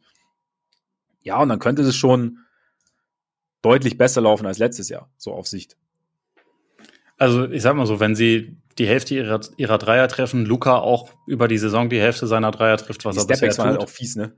Also gegen Memphis da im, äh, im zweiten Viertel war das am Ende, ne, wo er drei oder vier Possessions in Folge einen bescheuerteren Stepback-Dreier nach dem ja, anderen ja, getroffen, ne? Also ja. aber das ganze Team hat in dem Spiel quasi nicht daneben geworfen. Die haben 23 Dreier getroffen. Jeder Spieler war on fire. Dann sieht das natürlich sensationell aus. Ich glaube nicht, dass das replizierbar ist, aber ähm, ich weiß nicht. Also wie gesagt, bisher sieht das gut aus, sollte Hoffnung machen. Und es waren aber halt auch Spiele gegen die, gegen die Spurs, gegen die Nets, wo Luca halt auch der absolut absurde Würfe getroffen hat und 49 Punkte gemacht hat. Und jetzt gegen, gegen die Grizzlies, wo das Team on fire war und wo Memphis ja. absolut nicht on fire in die Saison startet. Deswegen, oh, ja, ja, äh, das ist. Äh, ich, hab, ich äh, dramatisch. Er hat schon gesagt, der Marcus Smart Effekt. Ey. Also da können wir gleich noch drauf Entschuldigung, nach deinem, nach, nach, so schnell wie du vorher zu Patrick Williams gekommen bist. Ja, okay, wir können gleich noch über Smart sprechen, aber ich würde sagen, die Mavs sind halt bisher als Team einfach kollektiv ziemlich heiß und vor allem Luca ist ziemlich heiß. Das, dann sieht ja. das natürlich super aus. Aber also, ich denke, ich bin immer noch halt der Meinung, und das ist so der Grund, warum ich jetzt nicht sagen würde, ich bin, ich bin jetzt hundertprozentig überzeugt. Für mich ist halt immer noch das Team, wenn du Luca da rausnimmst, ja. ist ein Lottery-Team. Also meiner Meinung nach mit ziemlich großer Überzeugung, weil die Western Conference auch ziemlich tief besetzt ist. Und deswegen ist es halt schon einfach sehr davon abhängig, dass er absolut verrückte Dinge macht. Wenn er aber diese Saison halt eher 75 statt 65 Spiele macht oder so und sich das beibehalten kann und der Supporting, also wenn, sie müssen ja nicht das, die ganze, das ganze Jahr über 42 Prozent von der Dreierlinie treffen, mach 37 Prozent darauf, dann werden die mehr Spiele gewinnen als letztes Jahr. Das glaube ich schon auch. Aber es ist halt einfach zu 100 Prozent meiner Meinung nach davon abhängig, was, was Doncic macht es ist ganz gut, dass das halt Doncic ist, weil er einer der Besten ist, wenn es überhaupt, also den, den man sich für diese Rolle wünschen kann. Er ist halt einfach überragend da drin. Aber ich sehe jetzt insgesamt halt einfach nicht den, den ganz großen Fortschritt. Aber wie gesagt, das kann sich auch noch, kann sich auch noch ändern. Sie haben auch gerade erst angefangen. Und du musst ja auch erstmal die Aufgaben bewältigen, die dir gestellt werden. Das haben sie bisher geschafft. So ist es, so ist es. Und ich, also ich muss sagen, mit replizierbar meinte ich jetzt nicht, dass die, dass die Dreierquote genauso bleibt. Es ging mir eher so darum, sie halten es auch ohne Luca relativ simpel. Und dann ja, sie haben nicht die Spieler, die du jetzt mal Kyrie ausgeklammert, weil Kyrie hat gegen Memphis nicht gespielt, aber ist ja tendenziell auch noch in der Verlosung. Also ja. Und aber sie haben sie haben schon Spieler, die die dir in einem Spiel in einem Viertel mal mal heiß laufen können. Also wie wie Hardaway Jr., wie Seth Curry auch, wie ähm, Josh Grant Green, Williams. Grant Williams, genau. Also und das hier seine ersten fünf Dreier getroffen. Das sieht dann natürlich auch immer super aus. Ja, und das ist halt aber dann auch, glaube ich, in so, gerade in so einem Setup wie, wie das, wie das, das sie haben mit Luca und dann mal gucken, wer noch so kommt. Und Luca ist schon, klar, Luca auch mal, also kann ich mir schwer vorstellen, dass Luca genau so weiter trifft. Aber wenn es dann auch ein bisschen runtergeht, aber du hast dann zumindest, du hast einen Supporting Cast und dann kommt halt noch Kyrie ins Spiel. Also, wie gesagt, ich sehe sie jetzt auch nicht als, als Homecourt oder fix Top 6, auf gar keinen Fall, aber es sieht stabiler aus, als es letztes Jahr war. So. Und es ist halt, ja. wie gesagt, es ist halt relativ, finde ich, äh, auch in Anführungszeichen einfach gehalten. Sie haben es auch, das, das fand ich krass, das haben sie während dem Grizzlies-Spiel im Broadcast gesagt. Dallas hat irgendwie seit 2004 nicht die ersten drei Saisonspiele gewonnen. Ja, krass. Es ist schon gut, sich auch erstmal dann am Anfang ein bisschen Polster anzufuttern, weil man muss es ja echt im Moment sagen. ah, nicht schlecht. Ja, ja, nicht schlecht. ähm, oder passt auch gut zu dem anderen Team, was das bisher macht. Aber die einzigen ungeschlagenen Teams im Westen sind Denver und Dallas fast überall, also fast bei allen anderen Teams, da muss ich halt noch was sortieren. Und es ist dann halt schon mal gut, erstmal den gewissen Start zu holen, weil es gibt ja einfach zwölf Teams im Westen, die in die ja. Playoffs wollen. Und wenn man eins davon sein will, dann ist es halt gut, erstmal direkt loszulegen und halt einen ja. kompletten Hotstreak von Luca auch erstmal in die Saison zu reiten, weil, also, er ist ja unfassbar drauf. Dann erstmal, erstmal go, go, go. Mitmachen. Ja. ja. Und ich meine, du hast noch die Spurs und ich meine, du kannst ja mit, mit Wemby, das kann ja jeden Abend passieren, dass die dass du halt eine dumme Niederlage kassierst gegen ein Team, das jetzt nicht unbedingt in die Playoffs möchte. Ja, ja, absolut. Gleiche Bilanz wie die Suns. Ja gut, die Suns, die, die schauen ja auch, dass dann, dass dann alle drei Richtung Playoffs mal fit sind. Ja, die Wahrscheinlichkeit scheint mir nicht groß. Aber mal gucken, ne? Du wolltest über Smart reden, hast du noch gesagt. Ja, ich wollte nur sagen, dass Smart doch eigentlich, also der, an dem liegt's nicht. Ich, hab, ich, ich äh, möchte jetzt an dieser Stelle mal meine, meinen Taschenrechner rausholen und dir sagen, wie die, wie das Offensivrating der Grizzlies aussieht, wenn, wenn Smart spielt, im Vergleich zu wenn er nicht spielt. Es ist mhm. um zwölf Punkte besser. Uh. Weißt du, wer das Problem ist? Also eins der Probleme, aber. Mhm. Wer ist denn der Backup von Smart im Moment? Wer ist denn dein früherer Held? Wer ist ja. denn ein, du ein ehemaliger es, Nummer eins? Du willst es bei einem Team, das irgendwie. Es führt immer ein Weg zurück nach Chicago. Ich kann, ich kann den Spieß ja jetzt einfach mal umdrehen. Du, du möchtest quasi, also du, in einem Team, das gesagt, uh, wir, wir wollen demnächst mal irgendwie Richtung, Richtung Contender gehen. Jetzt ist der alte Mann, der auf seine alten Tage sich noch erbarmt, sozusagen, den, den Laden so ein bisschen auf persönlicher Ebene zusammenzuhalten und dann der irgendwie für umsonst noch, spielt. Einfach ja, nur aus, aus, aus, aus Einfach nur, genau. Und der ist jetzt verantwortlich, dass die Sache nicht läuft. Der Rosenhold, der ist es. Der Rosenhold ist es. Offense um genau zwölf Punkte schlechter, wenn er auf dem Court steht. Ist vielleicht kein gutes Zeichen, wenn selbst Tom Thibodeau sagt, okay, Derrick Rose, ich finde leider keine Rolle mehr für dich. Er ist alt. Ja. Nein, also natürlich ist er nicht alleine schuld, aber also Smart ist bisher sehr gut bei den Grizzlies. Das Team ist halt nicht aber sehr nicht gut, gut leider, genug. aber das stimmt. Das ist eigentlich auch so ein bisschen, bis jetzt steht so ein bisschen als Überschrift über seine Karriere. Gut, sehr gut, aber nicht gut genug. Wow. Okay. Ja. Ja, Entschuldigung. Du, du hast angefangen. 17 wobei Punkte, wobei eigentlich, eigentlich habe ich bei der Vorstellung, ich habe dann doch ja. die Richtung vorgegeben mit der Vorstellung. Da ging es schon los. Dass du nicht unvoreingenommen bist bei Harden. Da warst, da warst du ja schon stinkig. Und jetzt, und irgendwie dieser, diese Wellenlänge zieht sich jetzt irgendwie durch die, durch die ganze Folge. Also, ne, trifft über die Hälfte seiner Würfe, trifft fast 40 Prozent von der Dreierlinie, spielt exzellente Defense, 17 Punkte, 6 ist zum Schnitt. Was hat das mit vorgenommen, vorein, äh, voreingenommen zu tun? Überragend. Ja, bei James Harden bist du nicht, bist du, bist du nicht unvoreingenommen. Ja, wer ist das schon? Eben. Der ist schon Aber zu da lange dabei. stinkig, meine ich. Und dann, und jetzt, und deswegen hast du so ein bisschen, hast du mit der Bullspöbelei angefangen und dann habe ich natürlich so aufgenommen und jetzt, jetzt, jetzt spielen wir hier Ping-Pong. Okay. Also Memphis katastrophale Bank. Äh, Jaron Jackson war jetzt gegen Dallas gut, aber vorher nicht gut in der Saison. Ja. Ist eventuell doch besser für ihn, wenn er neben einem Brummer spielt. Und Xaver Tillmann ist zwar schon brummig, aber halt nicht aber so nicht groß. Es ist nicht der, genau, ist jetzt nicht der, der klassische Center, das passt halt nicht so gut. Und der Supporting Cast sieht jetzt im Moment halt auch, also ich meine, ist halt auch sehr ausgedünnt, aber im Moment kommt da halt einfach nicht so wahnsinnig viel nach und Memphis muss sich mal überlegen, was sie da machen, glaube ich. Das äh, ist jetzt schon ein nicht ganz so guter Start. Ist eigentlich krass, ne? Bei dem Team, bei dem man noch vor zwei Jahren gesagt hat, wie tief sie sind und was sie jetzt mit diesen ganzen jungen Spielern für Möglichkeiten haben, dann irgendwie jetzt noch für diesen einen Spieler zu traden, der sie ins gelobte Land führen kann oder dazu beitragen kann, dass sie ins gelobte Land kommen. Und jetzt, ja, klar, Verletzungen, Sperren etc. Aber jetzt stehst du da und denkst so, hm, irgendwie. Ja, und sie haben halt auch über die Jahre dann einige Leute echt abgegeben. Ne? Also ich meine, Tyus Jones, der war ja jetzt im, im Trade ja. für, für Smart, insofern, das ist ja irgendwie legitim, aber also Kyle Anderson ging, glaube ich, ziemlich ersatzlos. Dylan Brooks ging ja jetzt ersatzlos. Ähm, die Anthony Melton ging auch mehr oder weniger ersatzlos. Also das, es kam halt nicht so wirklich viel dann bewiesene Leute hinterher. Und äh, ja, im Moment sieht man das so ein bisschen. Das heißt jetzt auch nicht, dass, dass Roddy oder LaRavia oder so, dass die dann alle kein Talent haben, aber so nee. für ein Team, was eigentlich halt gerne den Schritt Richtung Contender machen will, ist es halt im Moment dann sind ihre Rollen dann im Zweifel wahrscheinlich ein bisschen zu groß. Ja. Ja, aber genau, sind halt noch nicht, noch nicht ganz so weit. Und vielleicht ist es auch so ein, so ein Ding, also du hat, sie hatten jetzt zwei Point Guard Typen mit, mit Smart, äh, mit, den haben sie jetzt, mit Morant und, und Jones. Halt so Morant, der halt attackiert, der attackiert, attackiert. Und Jones, der halt so ein bisschen mehr Kontrolle hat. Und Smart ist halt so ein, nochmal ein eigener Typ. Ist vielleicht auch, das, kein Smart Rand, nichts, ne? Vorsicht ganz, ganz.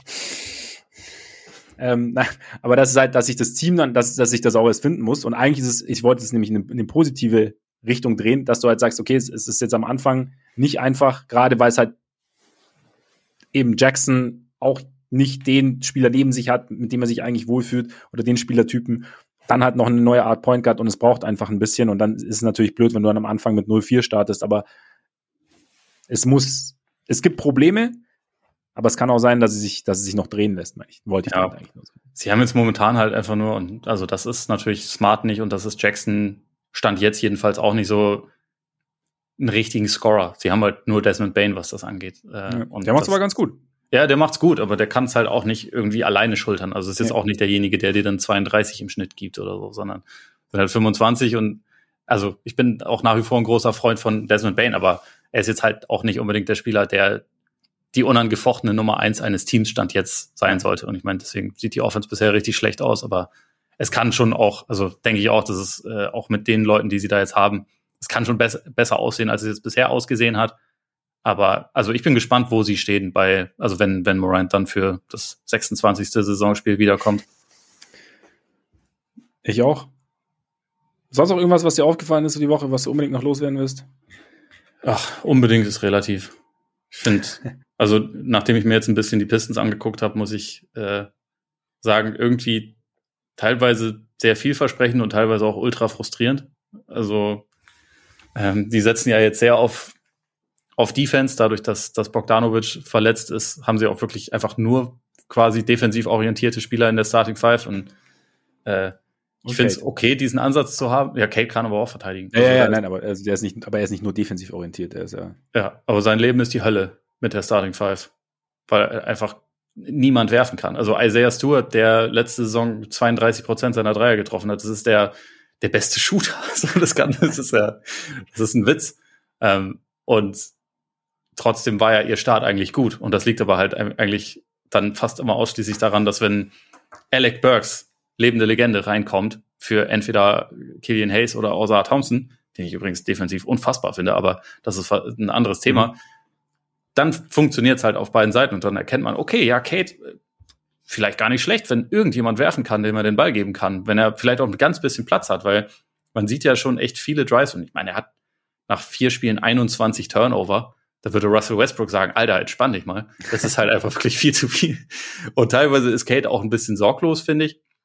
Also seine Pässe sind manchmal ein bisschen ungenau, mhm. aber oft ist es halt auch einfach, der versucht irgendwie Richtung Korb zu dribbeln und vier Leute nehmen ihn eigentlich in den Schwitzkasten, weil sie nicht sich Sorgen machen müssen, dass der Ball einen Schützen findet, weil es keine Schützen ja. gibt, außer auf der Bank. das, ist, das ist irgendwie echt komisch, sich das anzusehen. Aber abgesehen davon, irgendwie macht es trotzdem Laune. Und Jalen Duran sieht super aus, finde ich. Äh, ja. Also ich meine, er ist in seinem zweiten Jahr, deswegen ist es ein bisschen albern, da dann von einem MIP-Kandidaten zu sprechen. Aber er ist auf jeden Fall stark verbessert im Vergleich zum zum Vorjahr so als, als Roman, da, da entsteht schon irgendwie was Interessantes, aber ich habe schon auch dabei gleichzeitig das Gefühl, dass sie, dass sie Kate das Leben schon sehr schwer macht.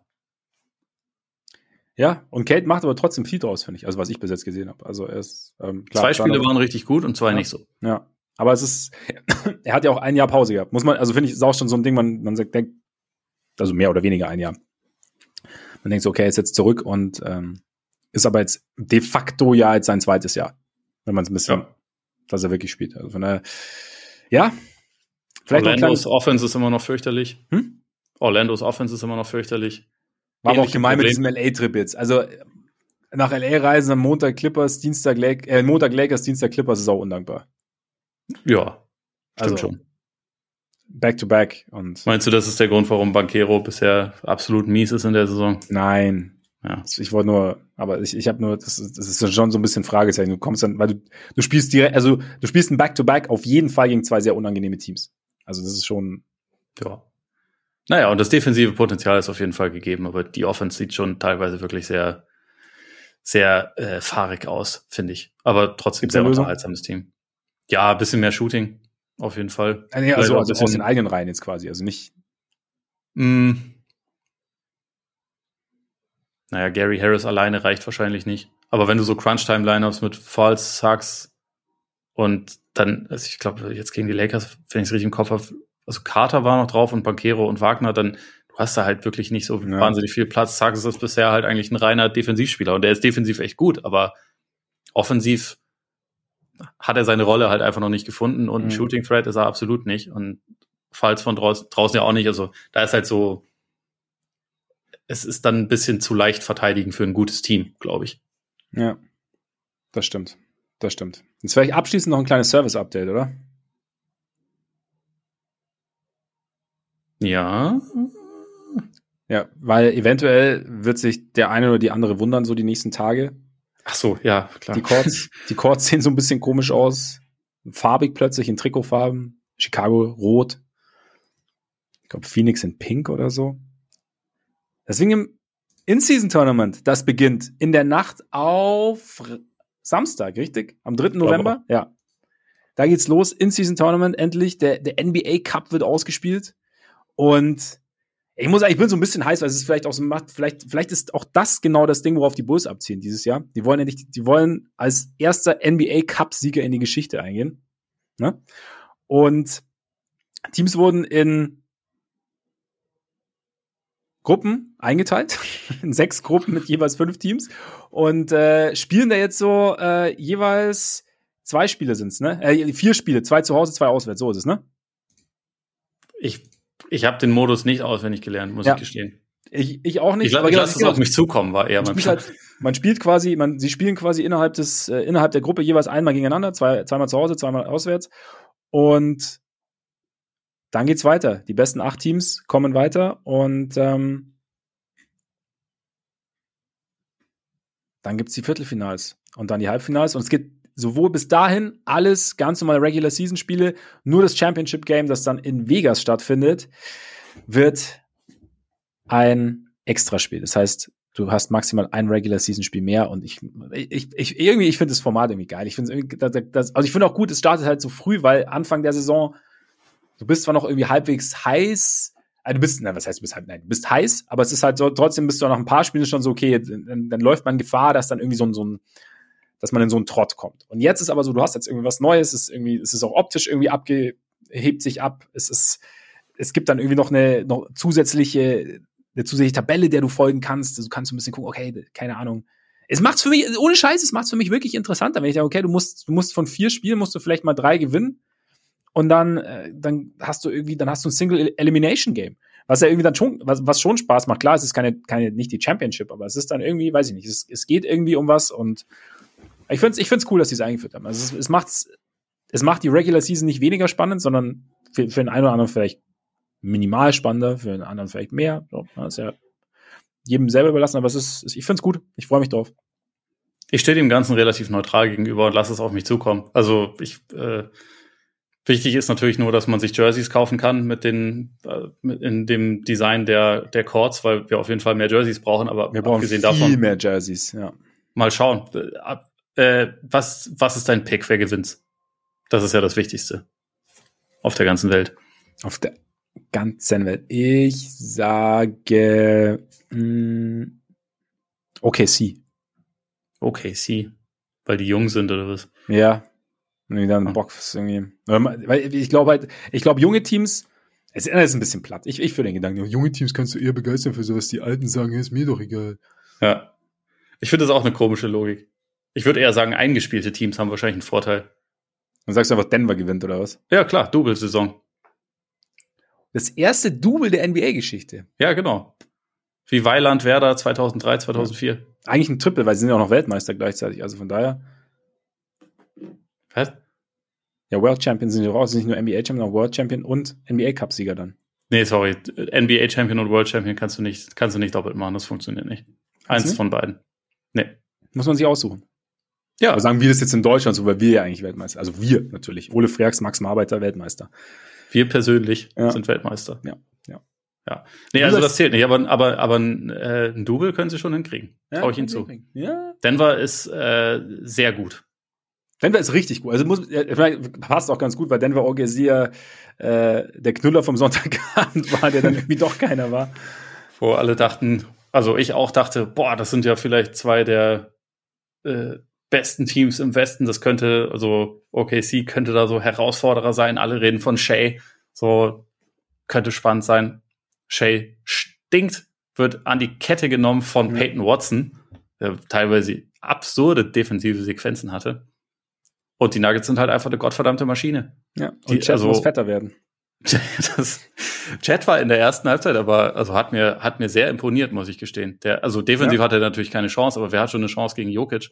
Aber Jokic konnte ihn auch nicht verteidigen, wenn er da draußen war mhm. und sich dann halt schnell bewegt hatte und so. Also ich fand auch das ganz ganz unterhaltsam, dass Chat halt so die die Herausforderung dann annimmt und irgendwie ja. sofort mit dem gleichen mit dem gleichen Selbstvertrauen dem, dem Ganzen auch begegnet, sich überhaupt nicht einschüchtern lässt, obwohl er auf der Gegenseite Buckets kassiert. Er verteilt auch Buckets. Also ja. hat mir schon gefallen, aber OKC äh, war insgesamt halt mies. Also ich habe Shay auch lange nicht mehr so schlecht gesehen wie in dem Spiel.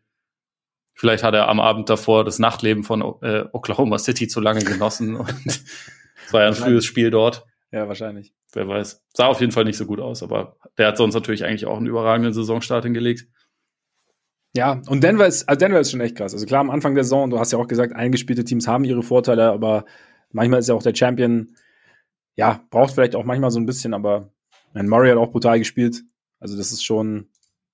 Ich finde auch, dass die Bank echt nicht so schlecht aussieht, wie man äh, sich ja. halt vor der Saison teilweise dachte. Das kann sich natürlich auch noch mal ein bisschen, bisschen ändern wieder und also ein bisschen klein sind sie von der Bank kommt auf jeden Fall.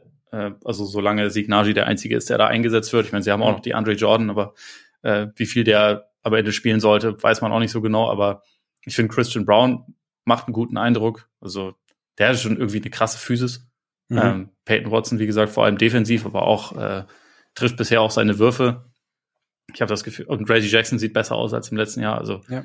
äh, es, es ist halt am Ende, glaube ich, auch einfach so, dass man ein bisschen, also dass die die Rollenspieler es in Denver vielleicht auch einigermaßen leicht haben, ne? weil man da ja, irgendwie klar. ein relativ klares Jobprofil hat und man wird dann gefunden und wenn man sich da, wenn man erstmal seine, seine Defense im Griff hat und halt einfach den Kopf oben hat, offensiv, dann hat man schon relativ wichtige Kriterien erfüllt und findet wahrscheinlich eine Rolle. Also äh, bisher sieht das auf jeden Fall nicht so aus, als wäre es jetzt die große Schwäche, als, als was es vorher ausgemacht wurde. Nee, ich glaube, ich meine, es ist, beziehungsweise es ist ja so ein bisschen das, was, also es ist momentan ist vielleicht so ein bisschen das Best-Case-Szenario, das wir, das wir auch mal beschrieben haben, so dass die jungen Spieler, dass sie auch die Hoffnung, sagen wir so, die Hoffnung der Nuggets auch so ein bisschen erfüllen, dass die jungen Spieler halt so einen Schritt machen können. Brown, ähm, Watson, Najee. Und dass das halt, und jetzt gerade sieht man das, und jetzt mal gucken, ob es so bleibt, aber Denver macht auf jeden Fall Laune. Ja. Jokic, da dieser, dieser äh, Inbounds-Pass über das ganze Feld, ja, der, ja. Ein Lob auf Aaron Gordon wurde, so einfach aus einer Bewegung, so Schiri, gib mir den Ball, ich drehe mich um und ist das Ding in der Luft ja. und drei. Und Punkt genau halt. Also es ist, halt Oder er macht einfach in jedem verdammten Spiel solche Sachen, wo man denkt, das ja. kann auch nur der. Ja. Also es gibt ja so ein, zwei Leute, ne, Luca macht das auch, aber bei Jokic irgendwie, es, es macht einfach Spaß, der Typ. Der hat es einfach verstanden. Alles. Ein traumhaftes Schlusswort, Ole Freaks. Ein traumhaftes Schlusswort. Zwar nicht ganz unvoreingenommen, aber schön. Ach, lass mich in Ruhe. Ja, in diesem Sinne vielen Dank. Schön, dass ihr dabei wart. Und äh, solltet ihr das gerne öfter tun wollen, weil ihr es bis jetzt noch nicht getan habt, gar kein Problem. Ihr könnt uns überall dort regelmäßig zuhören und abonnieren, wo ihr Podcasts hört. Und äh, beispielsweise Apple Podcasts, Spotify, Deezer, Amazon Music, Google Podcasts. Folgt uns bei X, folgt uns bei Instagram, schreibt uns da auch sehr gern an. Und äh, wir hören uns diese Woche auch nochmal, allerdings dann auf unserer Patreon-Seite, denn unter patreon.com slash Korpiger Podcast und Korpiger mit Richtig. Da könnt ihr uns einerseits mit monatlichen Beiträgen unterstützen. Vielen Dank an alle, die das tun. Und als Dankeschön unsererseits gibt es dort extra Content. Und da werden wir am Samstag, äh, am Freitag, werden wir uns da nochmal zusammensetzen und mal so gucken, was die Woche für uns noch so gebracht hat. Und damit wir uns umgehend vorbereiten können auf Freitag, hiermit das Ende. Genießt euren Tag, euren Abend, euren Morgen und dann bis bald hoffentlich. Reingehauen. Reingehauen.